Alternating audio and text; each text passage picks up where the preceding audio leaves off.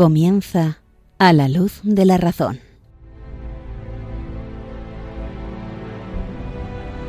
Dirigido por el padre Esteban Medina.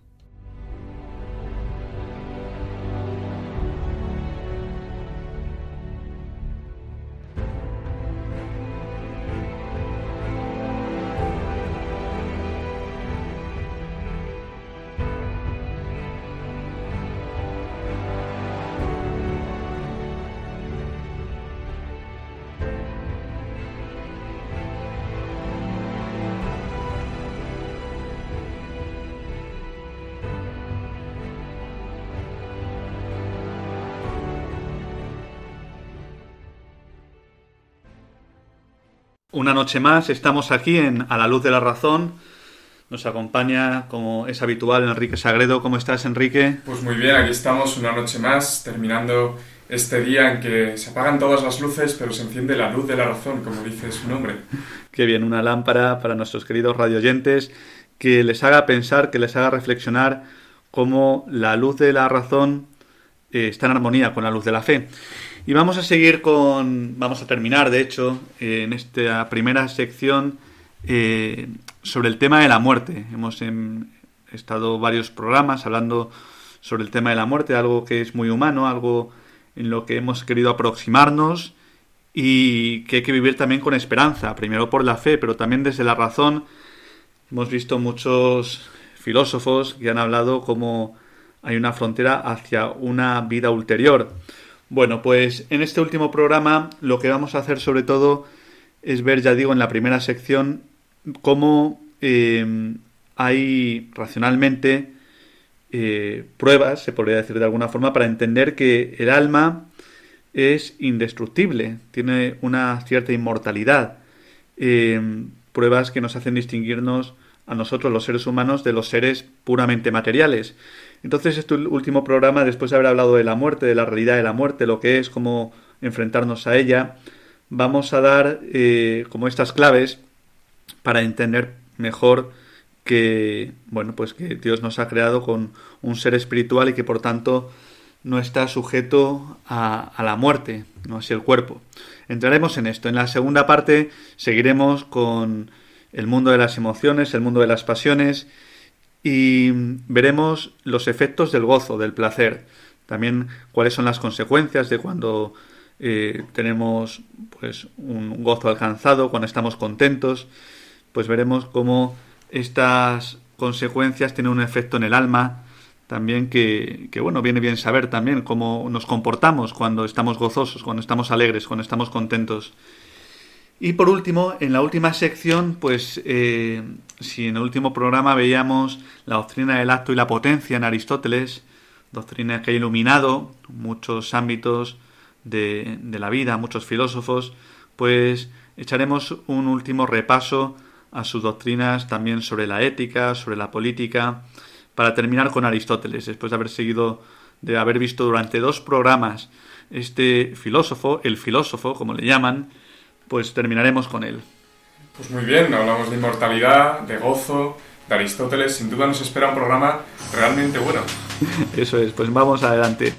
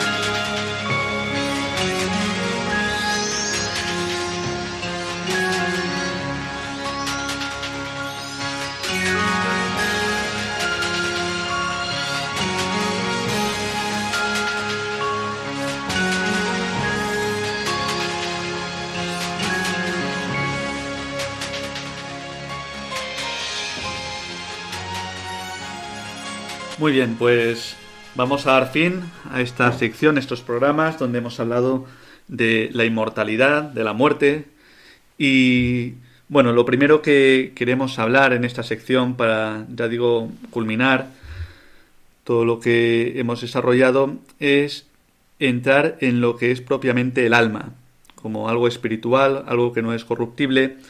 Y entonces, bueno, llama la atención porque muchas veces pensamos que el hombre es inmortal. Esto es verdadero, pero, pero no del todo, porque mm, desde luego el hombre es mortal. Todos vamos a pasar por la muerte y precisamente es aquí lo que hemos estado hablando continuamente, que el hombre es mortal y que por tanto, bueno, pues es algo que tenemos que afrontar, que hay también eh, un temor, es normal, hay una separación del cuerpo y alma. Eh, esto es así. Entonces, ¿el hombre es inmortal o es mortal? Bueno, pues entremos a precisar, porque propiamente el hombre es mortal, o sea, todos vamos a morir. Eh, ahora bien, esto es así, pero esta muerte no significa que nosotros haya un elemento, el alma, que es propiamente espiritual y que por su ser precisamente espiritual, por su naturaleza espiritual, no se corrompa. Eh, de alguna forma es indestructible.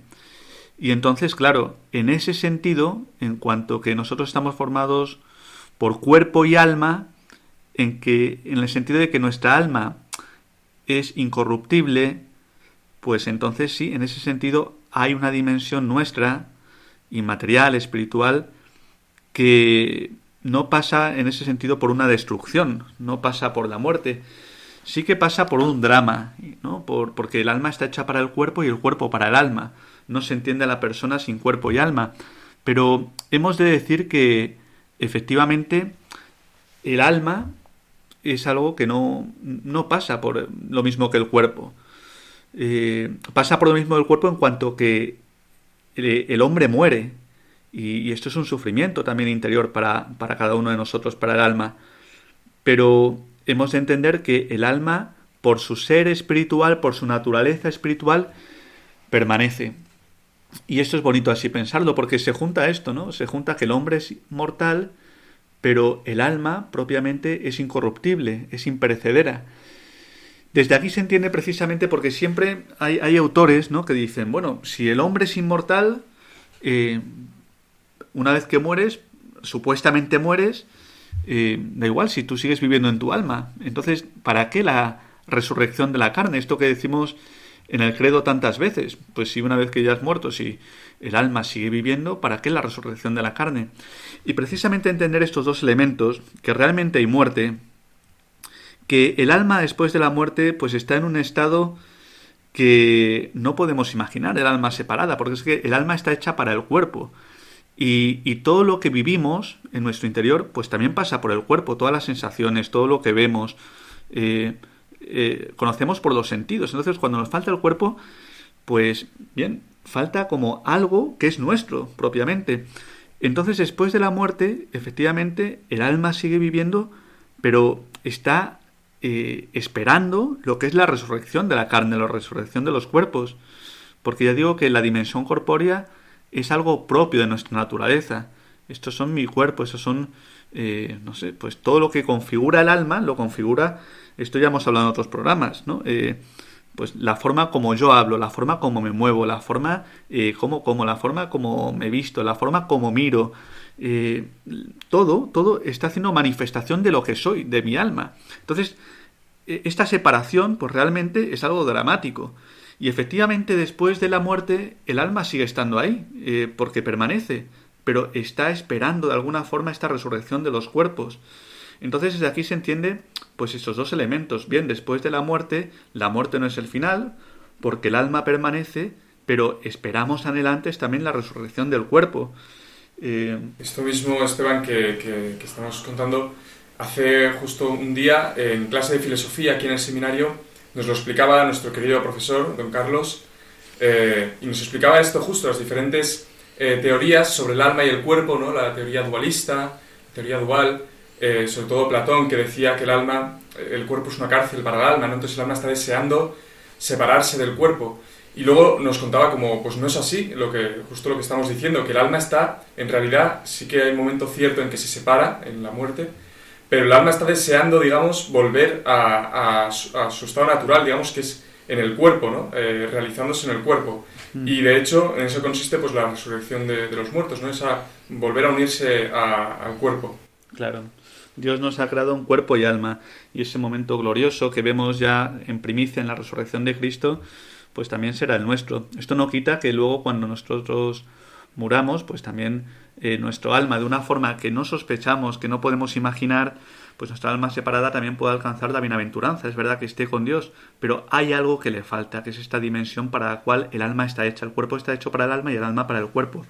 Muy bien, pero lo que nos queremos centrar, queridos radio oyentes, eh, de A la luz de la razón, es en dar una serie de pruebas o, de claves por las cuales podemos pensar que el alma es, en ese sentido, indestructible, incorruptible, que el alma permanece. Hay algo que es a todas luces mm, patente y es que todo lo material se corrompe. Cuando va pasando el tiempo se va corrompiendo, pues eh, todo lo que es material está sometido también a, una corrupción, precisamente por esto, porque está formado por algo extenso, y porque por distintas fuerzas pues se va corrompiendo. Y esto lo vemos pues en los seres vivos cuando va pasando el tiempo etcétera. Pero sin embargo por lo que se corrompe es precisamente porque es material. Si algo es espiritual o inmaterial no sucede esta corrupción. Pues bien si hay algo espiritual que Dios ha creado pues lo lógico es que esto permanezca porque no está sometido a esta corrupción y cómo sabemos en ese sentido que el alma es espiritual. Bueno, pues hay distintas claves, ya digo, para, para vislumbrar este misterio tan grande. Una de ellas es que nosotros cuando entendemos, entendemos cosas, pues entendemos también lo que se llama conceptos abstractos, inmateriales, espirituales, que en ese sentido, por ejemplo, un animal no puede concebir. Eh, estos conceptos, por ejemplo, hablo de la verdad, la belleza, la bondad, ¿no? Pues que son conceptos espirituales, eh, que no es solamente como la imagen que yo tengo de cualquier cosa, de mesa, de árbol, etcétera, que yo de alguna forma, pues sí, he entendido conforme a lo sensible, sino que yo aquí me remonto más allá de ello y tengo un concepto que es puramente espiritual, pues ese concepto espiritual, si yo lo he formado y está en mi interior, hay algo en mi interior que precisamente también es inmaterial, que también es espiritual. Esto es, si yo tengo conceptos eh, espirituales, quiere decir que hay un componente en mí que también es espiritual. Y ese componente en mí, pues no es corruptible, es inmaterial. Por tanto, si el hombre es capaz de alcanzar la verdad, y la verdad, cuando hablo de verdad, hablo de conceptos que no son corruptibles, que son, que trascienden la realidad material, pues entonces quiere decir que el hombre también, en cuanto que es causa de ello, de alguna forma, porque conoce, pues también tiene una dimensión espiritual, una dimensión inmaterial. Ya digo que los seres vivos, materiales, eh, no sé, los animales, pues no pueden alcanzar eh, estos conceptos que han sido de alguna forma separados de la materia. ¿no? no pueden alcanzar estos conceptos totalmente espirituales. Otro, otro elemento, por ejemplo, es la conciencia que tenemos nosotros de nosotros mismos. Yo soy yo y yo me entiendo como yo mismo. Incluso va pasando el tiempo y veo que mi cuerpo va cambiando, pero yo me entiendo como eh, yo soy quien soy. Eh, en ese sentido, Descartes tenía cierta razón, eso ya lo veremos más adelante, pero cuando él dice eh, cogito ergo sum, pues sí que es verdad que hay un principio en el cual yo cuando entiendo, entiendo que soy yo el que entiende, o sea, como hay una conciencia eh, como refleja de mí, y esto es por una espiritualidad del alma. Yo me sé que soy yo mismo. Yo sé que esto parece un trabalenguas, Enrique, pero, pero tiene una profunda eh, verdad esto, que el hombre, cada uno de nosotros se sabe como singular, como irrepetible, sabe que él es quien conoce, y de alguna forma si fuéramos pura materia, no podríamos tener esta conciencia de nosotros mismos. Simplemente viviríamos, viviríamos dejados llevar por nuestros deseos, nuestros instintos, pero eh, esta conciencia que nosotros tenemos de nosotros mismos, esto se debe a nuestro ser personal. Y ese ser personal que está afianzado en que tenemos una dimensión espiritual, el alma, es porque hay algo espiritual a nosotros mismos que cuando pensamos, yo sé que soy yo quien pienso. Yo tengo como una conciencia refleja de que soy yo quien pienso. Y esto es porque hay algo espiritual. Ya digo que lo material, propiamente algo que es material, pues no puede tener conciencia de sí, no puede volver sobre sí, no se hace como manifiesto a sí mismo. Pero cuando hay esta dimensión espiritual, pues sí que hay esta conciencia de sí que en la cual el alma se manifiesta de alguna forma pues existencialmente tal y como es. Pues la conciencia también en ese sentido de uno mismo, lo que llamaba también San Agustín la memoria, la memoria sui. Sí. A mí me surge una pequeña duda, Esteban, espero que me la sepas resolver. Has dicho que, mm, eh, que bueno, el, ser humano en su cuerpo, en su, como ser material, eh, es corruptible eh, y tiene pues esta, esta corruptibilidad, ¿no? Y en cambio el alma em, no es corruptible, ¿no? Y, pero yo me pregunto, entonces, ¿el pecado no es verdad que que es una cierta deterioración del alma, una corruptibilidad, el alma siente ahí. Eh, bueno, eh, el pecado lo que hace es que mm, de alguna forma desordena el fin para el que estamos hechos, que somos cuerpo y alma, y efectivamente eh, el alma, también nuestro ser espiritual, que ya decimos que está unido a nuestra dimensión corpórea, tiende a Dios y, tiende hacia el bien. Y el pecado es como un desorden, un desorden. En vez de tender el alma a su plenitud, que está en su fin último, que es Dios, pues lo que hace el pecado es desordenar esto. Y en ese sentido, no es que haya eh, una corrupción del alma como en el cuerpo que cuando viene la muerte que desaparezca el alma.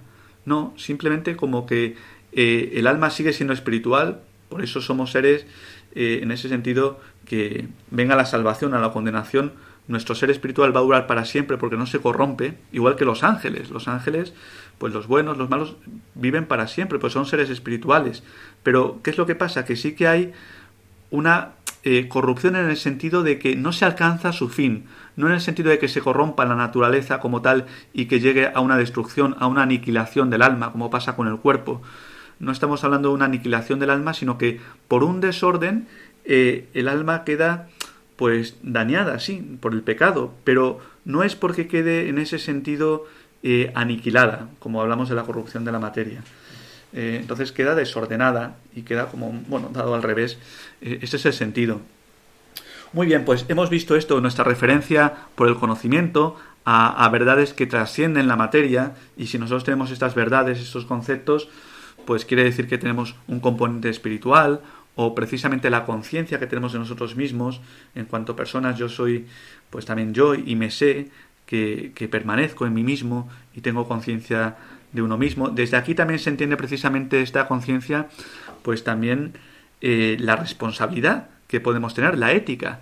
En ese sentido, uno sabe cuando está haciendo bien o mal, no simplemente se deja llevar como por una serie de, pasiones y ya está. Uno sabe que si ha hecho un mal moral, ha robado, eh, ha hecho mal a un inocente, bueno, porque yo tengo conciencia de mí mismo, yo sé lo que hago, yo sé que soy yo quien está haciendo algo y en ese sentido puedo juzgar sobre si algo es conforme a la naturaleza de las cosas, esto es si está bien o está mal, bueno, pues yo puedo tener entonces tener una ética, una moral. En ese sentido, pues no sé, los animales no tienen una ética, una moral, están adiestrados con unas costumbres para hacer lo que tienen que hacer, pero no tienen como una conciencia, un remordimiento espiritual como tiene el hombre. El hombre, por este, por este conocer la verdad y por esta inclinación hacia el bien, pues sabe perfectamente cuando algo está mal. Eso está inscrito en la naturaleza del hombre. Pero esto también responde a una dimensión espiritual. ¿no? Responde a esta dimensión espiritual que tenemos una apertura a lo que es el bien y el mal, y lo entendemos, y tenemos conciencia de nosotros mismos, por lo cual yo sé que soy yo el que he hecho el bien o el mal. No es una cosa abstracto, como un problema que hago de matemáticas. No, yo me siento mal, porque yo soy el que he hecho bien o el que he hecho mal. Y esto también es una respuesta a esta espiritualidad del alma. Y bueno, pensemos en más cosas. Por ejemplo, esa apertura a la trascendencia que tiene el hombre, ¿no? Que aunque especialmente a partir del siglo XIX pues se va metiendo el ateísmo, eh, que al final es un algo postulatorio de que Dios no tiene que existir porque eh, no quiero que exista. Esto, el ateísmo, como hemos hablado en otros programas, muchas veces responde a una voluntad irracional del hombre. No tiene que existir. Uno no puede tener una prueba de que Dios no existe.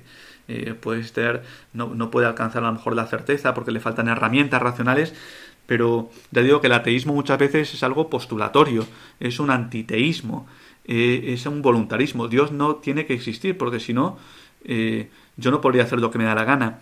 Pues bien, digo que en la historia de la humanidad siempre el hombre ha tenido un deseo de trascendencia, ¿no? De, alcanzar como el sentido de las cosas. Y esta, eh, el hombre que es religioso por naturaleza, pues también está haciendo referencia a que tiene un anhelo como espiritual que trasciende también lo material. Esto, bueno, pues muchas veces, han escuchado muchas veces, que lo material, pues si yo tengo muchas cosas materiales, esto no llena a mí, no, no me llena totalmente, no alcanzo mi plenitud. Y si no alcanzo mi plenitud con lo material, quiere decir que estoy hecho para algo espiritual, algo que supera lo material. Y si estoy hecho algo para algo espiritual, es porque en mí también hay una dimensión espiritual. Bueno, pues eso también hace referencia a, la espiritualidad del alma, que no es corruptible, ¿no? a este deseo de ir más allá de algo que trasciende la realidad material, que en último término es Dios, porque la realidad material no sacia, no sacia mi, mi, anhelo de infinito, mi deseo de, plenitud. Eh, esto también lo pensamos, no solamente que el hombre es religioso por naturaleza, sino también que el hombre siempre ha querido tener eh, como una síntesis ¿no? Pensamos en todo lo que hemos visto en la historia de la filosofía con tantos personajes que buscaban un principio que dé razón de todo, como una síntesis, algo que yo alcance la clave desde la cual eh, pueda entender todo lo creado. ¿no? El hombre tiene un anhelo en ese sentido de alcanzar esa síntesis que, da razón de todo. Y esto es lo que la filosofía siempre se ha preguntado. Pues bien, esta síntesis no puede ser algo eh, material, sino que de alguna forma eh, tiene que ser algo que trasciende también lo material y es un principio, en último término, espiritual, que trasciende y que da razón de todo. Pues esto lo vemos también, esto es una prueba también de la existencia del alma, como esta necesidad de alcanzar algo que va más allá de lo material. Bueno, hemos hablado de la conciencia, la libertad, que seamos seres libres, pues también es una prueba de la existencia del alma. Eh, pues a lo mejor, no sé, a mí me apetece comer algo, pero yo digo, oye, me voy a privar de esto porque quiero hacer este sacrificio, o porque hay ayuno, o porque yo no me dejo llevar únicamente por mis instintos, sino que yo de alguna forma me separo de la realidad y yo digo, no, tengo voluntad, que esto procede del alma, y mi voluntad no está eh, determinada a lo que eh, sensiblemente necesito, sino que espiritualmente yo también puedo controlarme y si me puedo controlar y si no estoy determinado a los materiales, porque también esto precisamente forma parte de una dimensión espiritual. Que yo sea libre, que yo pueda elegir, que yo no esté eh, como amaestrado, que incluso un hijo que ha sido muy educado por sus padres, muy bien educado, pero pueda hacer un mal, bueno, esto responde a la libertad. Y la libertad en último término también responde pues a, este, a esta dimensión espiritual que hay en el hombre. La verdad que estamos hablando de muchas cosas, pero todas hacen referencia, ¿verdad? a esta dimensión espiritual. Esta dimensión, exacto, trascendental, espiritual del alma, que me parece pues muy adecuada para concluir este, este tema de la muerte, ¿no? Eh, acabar pues eh, con esta inmortalidad del alma y viendo cómo lo material, lo corpóreo no tiene la última palabra, por lo tanto la muerte no tiene la última palabra, sino que vamos a trascender, vamos, somos en ese sentido inmortales por esa parte espiritual. Eso es. Y mira, se me ocurría un último, porque además tú, Enrique, a ti que te gusta sobre todo eh, la dimensión de la música, no, pues el arte, de alguna forma, que nosotros seamos capaces también de concebir la belleza como tal, eh, pues también hace referencia a la dimensión espiritual del hombre. Eh, los animales no tienen arte.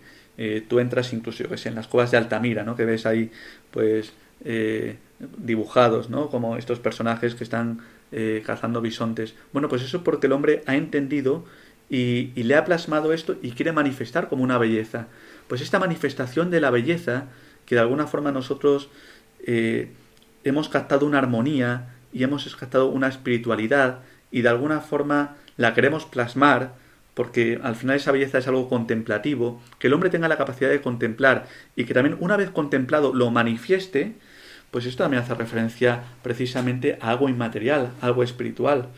Bueno, son muchas las razones. Lo vamos a dejar aquí pero como muy bien tú dices, Enrique, al final se trata de ver que la muerte no tiene la última palabra, que hay una dimensión espiritual en nosotros y que, por tanto, bueno, de la muerte tenemos que prepararnos, pero eh, es bello pensar que, que estamos hechos, creados también para la eternidad, para estar con Dios.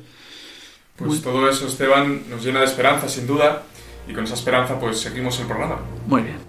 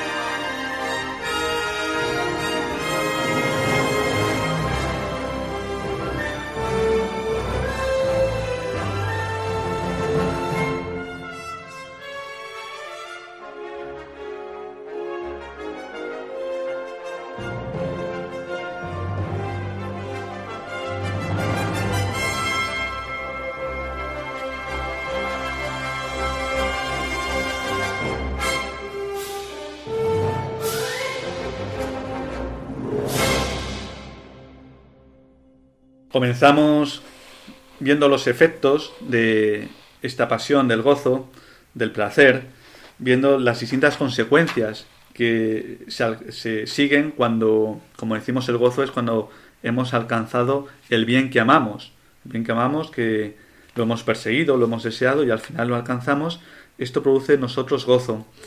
Y gozo, hay distintas especies de gozo, esto también habla Santo Tomás, eh, una de ellas es la alegría, que la alegría viene de Leticia.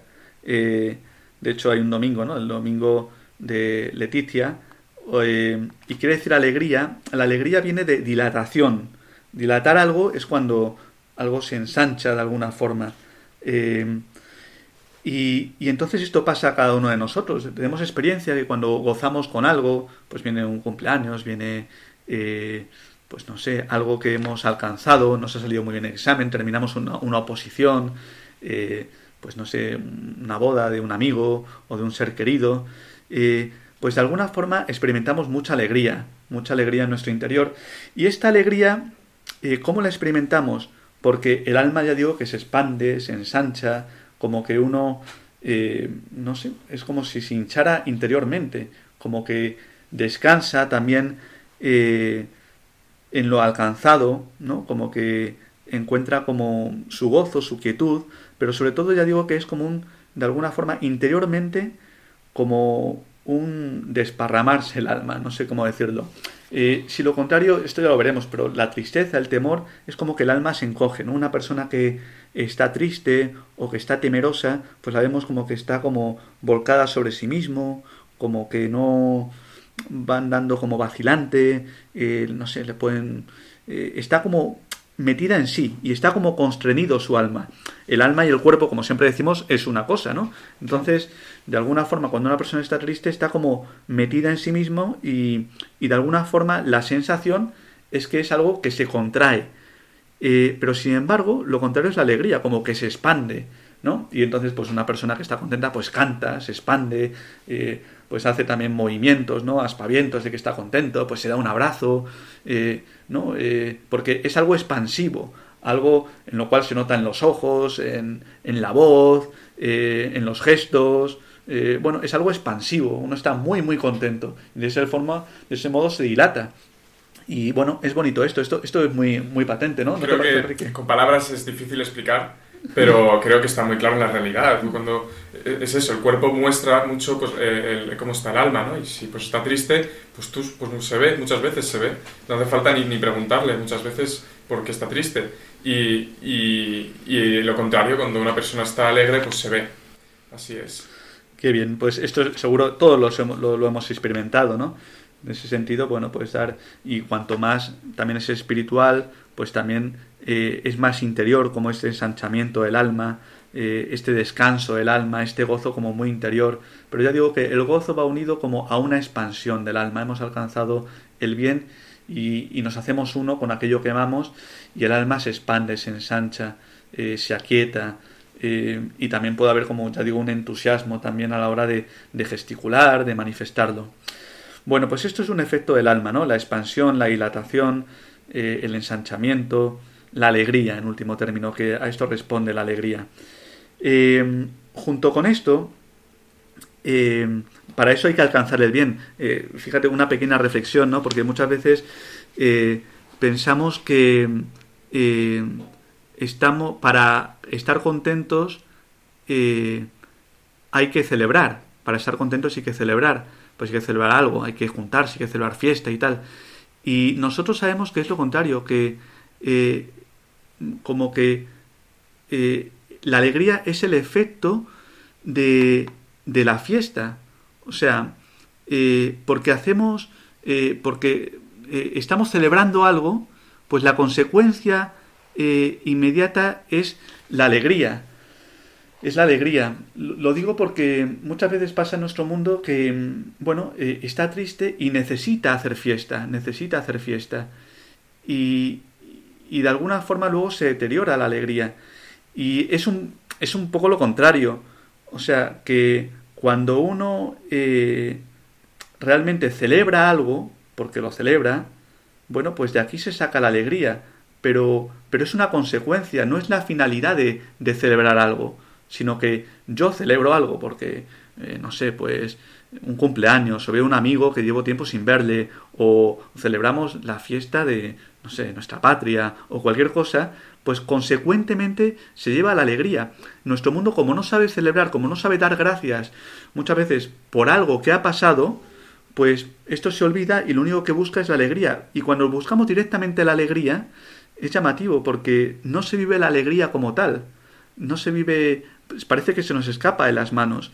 Sin embargo, cuando no estamos buscando la alegría como tal, sino que estamos celebrando propiamente, pues de aquí se sigue consecuentemente la fiesta, la, perdón, el gozo. Sí, vemos también como la palabra fiesta eh, se ha deteriorado en el mundo, ¿no? Los jóvenes dicen, me voy de fiesta el viernes por la noche, ¿no? Me voy de fiesta. Eh, y, cualquiera pues podría pensar, eh, me voy a celebrar, ¿no? Me voy a hacer una fiesta. y en ese sentido, no, realmente no están yendo aún de fiesta, están yendo pues muchas veces a satisfacer sus, sus deseos pues del cuerpo, a pasárselo bien, pero luego eh, es eso, la alegría no, no, aparece en ningún momento en esa fiesta, es todo un, como un, sinsentido, ¿no? Y la palabra fiesta, la palabra celebración, eh, tiene que estar totalmente pues ligada a la alegría, ¿no? Si no, no es una verdadera celebración, una verdadera fiesta. Claro, si se pierde el sentido de la celebración de la fiesta, en último término desaparece la alegría. Y entonces esto es lo que estamos diciendo, que la gente, bueno, utiliza la, fiesta como un medio, no como un fin para la alegría y al final tampoco se alcanza la alegría. Pero si realmente nosotros vivimos una fiesta y al final las fiestas más bellas son las que hemos sido redimidos, eh, las fiestas litúrgicas, ¿no? donde tú experimentas un gozo muy grande de saberte pues sanado, liberado del pecado, con dado una nueva vida, la vida eterna, experimentas la amistad con Dios, o cosas también naturales, ¿no? Pues te digo un cumpleaños, etcétera, pues todo esto eh, pues como consecuencia llega la alegría. Pero no podemos perder de vista esto, lo que es la celebración, que la celebración es porque tiene un sentido algo. No es que diga, eh, pues llega tal día y ya celebro, ¿no? Pero ¿qué estás celebrando? O sea, ¿qué estás celebrando? ¿Cuál es el fin de esta celebración? Y cuanto más profundo es el fin, pues más alegría hay. Bueno, dicho esto, eh, una pregunta que se hace Santo Tomás es si eh, el gozo la alegría impide el uso de la razón. Bueno, eh, ¿tú qué dirías aquí a esto, Enrique? Si el gozo impide la alegría... Eh, el uso de la razón. El uso de la razón. Bueno, yo diría, yo diría que no, que el gozo no, no, no impide, no, no, no anula eh, la, razón, ¿no? Pues de hecho, muchas veces la razón potencia ese gozo, es, eh, la razón eh, conlleva ese gozo, porque cuando, cuando somos conscientes, cuando somos conscientes de lo, que, de lo que estamos gozando, en ese sentido el, el, gozo es mucho mayor. Y creo que incluso puede que sea necesario la razón para, para llegar a ese gozo. Muy bien, pues sí, tienes razón Enrique, como siempre Santo Tomás precisa, pero eh, nuclearmente esto, esto es así. O sea, si, sobre todo si es un gozo espiritual, eh, pues potencia precisamente lo que estamos haciendo, potencia la razón para contemplar más, ¿no? Pues eh, lo pensamos más en las cosas más espirituales. Pues si hay gozo en una amistad, pues claro que también se fomenta más la conversación, ámbitos en el sentido intelectuales. O sea, cuando, cuando es espiritual el gozo, evidentemente eh, no impide el uso de la razón. Pero cuando es un gozo muy material, en ese sentido como muy pasional, pues sí que puede oscurecer a veces el uso de la razón, sobre todo cuando se desordena. O sea, si es un gozo en ese sentido, una delectación, un placer eh, material, más en ese sentido como físico, y sobre todo se desordena un poquito, eh, no es conforme a la razón, pues ahí sí que impide el uso de la razón. ¿no? Eh, por ejemplo, si comes muchísimo, ¿no? Pues si estás gozando con la comida, pero también te incapacita como a, a, pensar bien, como a, y así en todas las índoles, ¿no? Pues en el, índole de la comida, en el índole también de la bebida, eh, también en la sexualidad, ¿no? Pues todo lo que es físico, eh, si hay un placer físico, pues se corre el riesgo, sino que es muy fácil que se desordene muchas veces, que la razón pues no, tenga como una lucidez, una claridad para poder ver lo que hay que hacer. ¿no? En ese sentido es muy importante pues ordenarlo. Entonces, eh, en definitiva, si hablamos de un gozo espiritual, pues evidentemente desarrolla eh, precisamente lo que estamos haciendo y lo fomenta y, y, así es. O sea, cuando hacemos algo con gozo, lo hacemos mejor y la razón también funciona mejor y, de alguna forma se lleva a la plenitud humana. Pero cuando es algo más propiamente corporal, físico, bueno, pues hay que tener cuidado para que no se desordene, porque muchas veces sí que oscurece, se oscurece un poco la razón y no estamos tan lúcidos, incluso en ese sentido la razón como que se determina a lo corporal, a lo sensible. Pero esto es importante saberlo, que propiamente el gozo, cuando vivimos en algo más conforme a lo que es la espiritualidad del alma, pues claro que las cosas que hacemos con gozo las hacemos mejor. Y esto es importante, ¿no? Porque, eh, bueno, pues es, bueno saberlo. Eh, si tú estudias con gozo, pues vas a estudiar con más intensidad, vas a aprovechar más. Si no estudias con gozo, si te cuesta muchísimo y pones dificultades, pues vas a estudiar con menos intensidad, aprovechando menos. Eh, si uno reza también como con gozo, diciendo tengo ganas de rezar, bueno, pues la oración es un don de Dios, evidentemente, pero de alguna forma la disposición es peor, es mejor que si uno dice, me cuesta mucho rezar, tal, voy sin gozo, pues ya de alguna forma es más difícil que reces. Eh, una conversación, estar atento en una clase, en tantas cosas, en el trabajo. Una persona que trabaja con gozo trabaja mejor que una persona que trabaja como si fuera un peso por el deber, por la obligación, la responsabilidad, la coherencia. Entonces, en la vida es muy importante el gozo. El gozo es aquello que nos hace funcionar, pues como hablamos antes, con alegría, con una expansión del corazón, una expansión del alma, un ensanchamiento. Vemos, me acuerdo ahora de mi abuelo, eh, vemos unos consejos de las personas mayores, ¿no? Cuando, te, cuando estás, tienes que hacer una lección de qué vas a estudiar o una lección importante en la vida, te dicen, siempre te recomiendan, haz aquello que te apasiona, haz aquello que te, que te guste, que te cree gozo, porque si no, eh, lo vas a hacer sin, eh, pues eso, con, con, mucha dificultad vas a hacerlo. Entonces, qué importante es que todo lo que hagas, hacerlo con gozo. Y que... Claro, o sea, como ordenarlo, que sea el gozo. Muchas veces en la vida hay, hay, cosas difíciles, pero efectivamente, si algo lo hacemos con gozo, va a ser mucho más fácil y lo vamos a hacer mejor. Lo vamos a hacer mejor porque toda nuestra persona estará orientada hacia ello. Muy bien, pues lo dejamos aquí, visto estos efectos del gozo tan iluminadores. Así es. Eh, pues nos vamos muy gozosos a, a la próxima sección.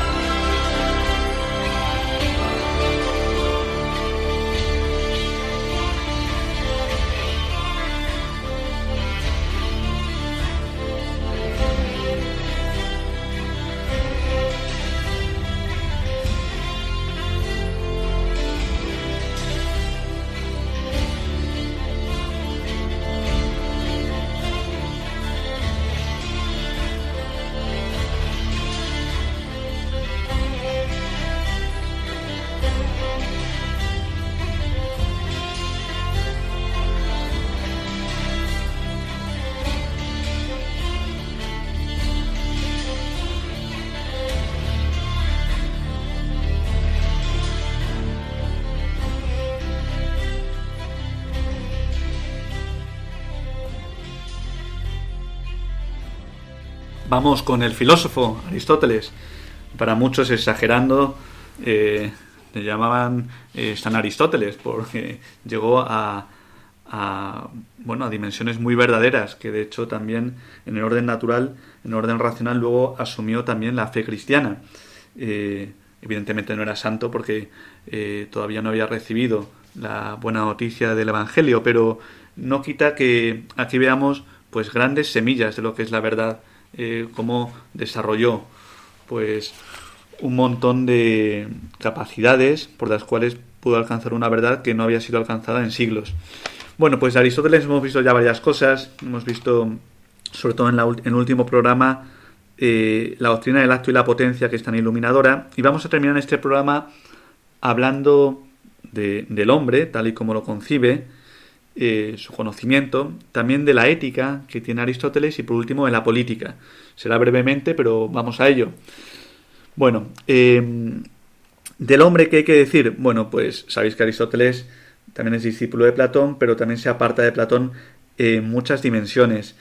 Y una de ellas es el hombre. Eh, si Platón, como tú decías al inicio del programa, Enrique, pues entiende un dualismo en el hombre entre cuerpo y alma, Aristóteles no es así, eh, no ve una unión accidental entre el alma y el cuerpo, sino que para él aplica esta doctrina del acto y la potencia o de la forma y la materia al alma y el cuerpo. Y es lo que también al final está muy asumido y también en el sentido purificado desde la fe cristiana, ¿no? Pues eh, el alma es forma del cuerpo, determina el cuerpo y está hecho para de alguna forma configurar el cuerpo y el cuerpo pues también es la, la materia del alma, o sea que no se entiende el alma sin el cuerpo ni el cuerpo sin el alma, aunque propiamente el alma sea superior. En ese sentido, eh, Aristóteles pues no cree en lo que creía Platón, de la transmigración de las almas, de la preexistencia del alma, y él concibe la unión cuerpo y alma como una unión sustancial. Eh, forman única, una, una única sustancia. Es tan estrecha la relación entre cuerpo y alma que hay una conexión entre todo lo que es fisiológico, físico, eh, corpóreo y lo que es más propiamente espiritual, eh, psíquico. Bueno, y, por tanto en Aristóteles, pues todo su conocimiento, pues parte de lo corpóreo, de lo físico, ¿no? Todo conocimiento entra por dos sentidos, y luego el entendimiento lo que hace es iluminar. Eh, es una doctrina propia también de Aristóteles, el entendimiento agente, que muchas veces eh, bueno, él no lo concebía a lo mejor del todo algo particular, personal, pero en esto también hay una confusión de interpretación de Aristóteles, pero sí que entiende que el entendimiento, ¿qué es lo que hace? Entender viene de intus legere, leer dentro, ¿no? Pues una persona que entiende es capaz de penetrar en lo que son las cosas, en su naturaleza más profunda, en su finalidad, en aquello que da razón de lo que una cosa es. Y esto es por entendimiento a gente que de alguna forma esas cosas que son materiales, como el alma es espiritual, pues es capaz de iluminar, de captar, dar luz para eh, entender, leer dentro de lo que las cosas son, para profundizar, penetrar. Y, bueno, esta concepción también que nos hace entender lo que, la, lo que es la naturaleza de las cosas, pues también tiene eh, unas consecuencias, un desarrollo ulterior. Bueno, esto en cuanto al conocimiento en Aristóteles, fruto de su antropología, de su concepción del hombre.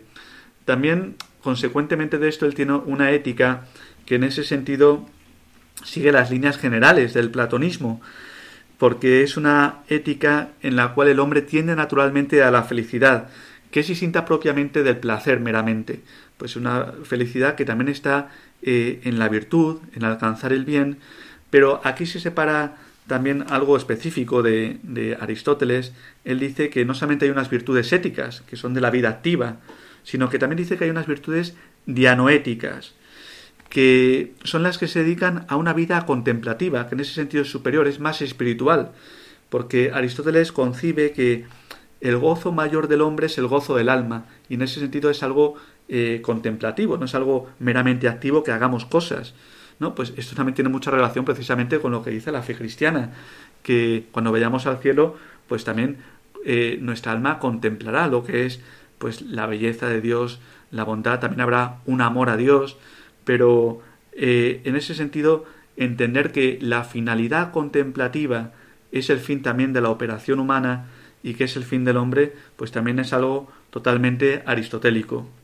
Y bueno, por hablar de una última cosa, eh, y ahora comentamos si quieres, Enrique, eh, algo también propio de Aristóteles que tiene una consecuencia, sobre todo en lo que es el derecho natural, también asumido por el cristianismo, es que el hombre es un ser social por naturaleza.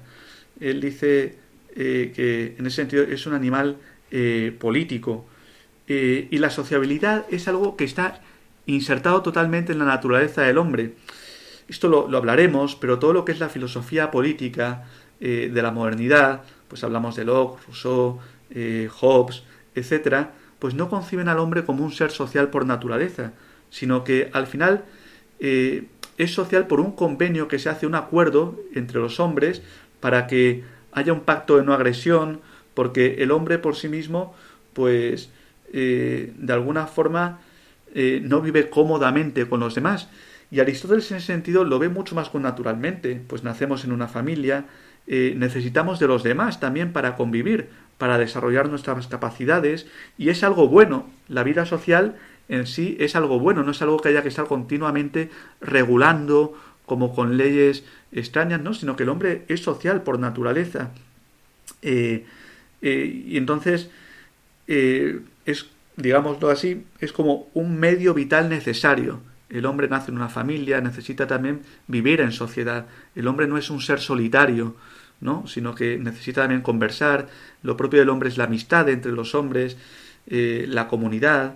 Eh, vivimos así, no somos seres solitarios y en último término la comunión con Dios, claro está.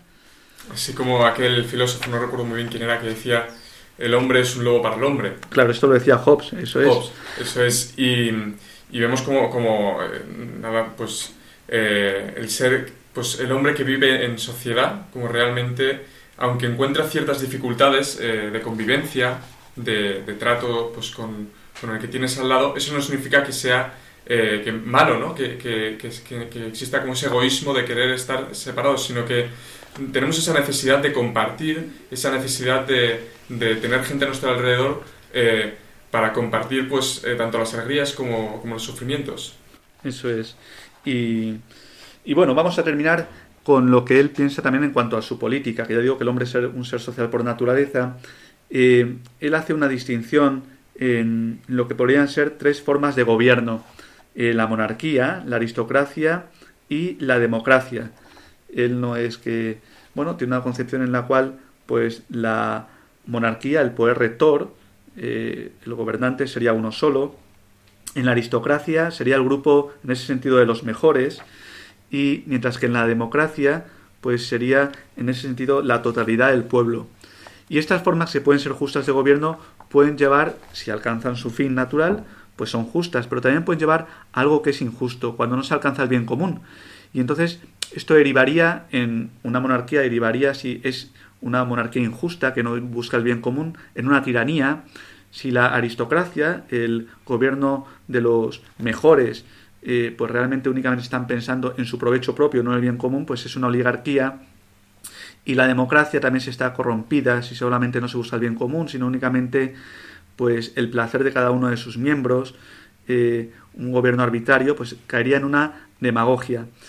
Y, y bueno, Aristóteles es bonito porque dice, bueno, pues eh, es verdad que tiene, al final, él lo que concibe es que también puede haber como una unión de estos tres poderes, en el sentido de que haya eh, pues un, régimen mixto, ¿no? que sea pues democrático en las instituciones inferiores, eh, aristocrático en lo que son la minoría rectora, directora, pero que al final haya un poder supremo monárquico. Esto es lo que dice eh, Aristóteles.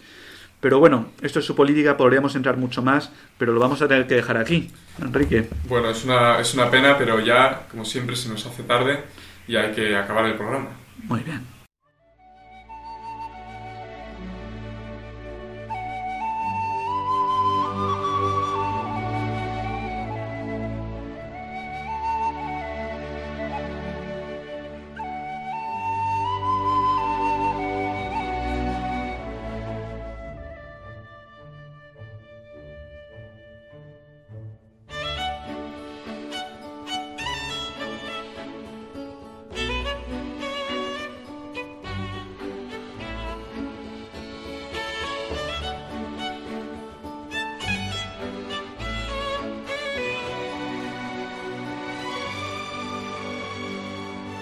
Noche más hemos estado con Enrique Sagredo aquí en A la Luz de la Razón. Espero que hayáis disfrutado este programa donde hemos dado fin también a la primera sección donde hemos hablado de la, inmortalidad, de la muerte y, y, bueno, luego del gozo también y de Aristóteles.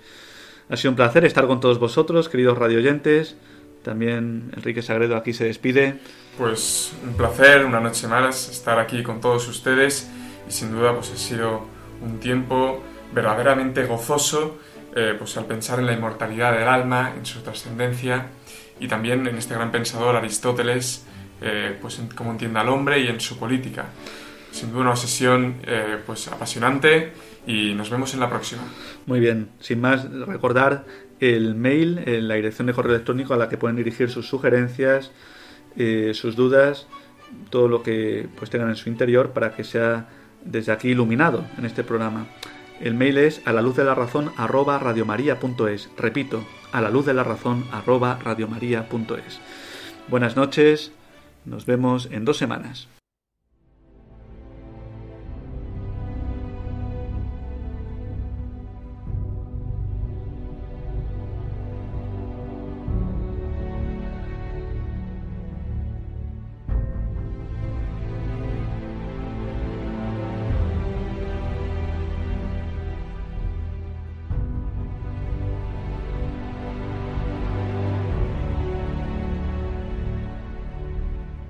Han escuchado en Radio María A la Luz de la Razón, dirigido por el Padre Esteban Medina.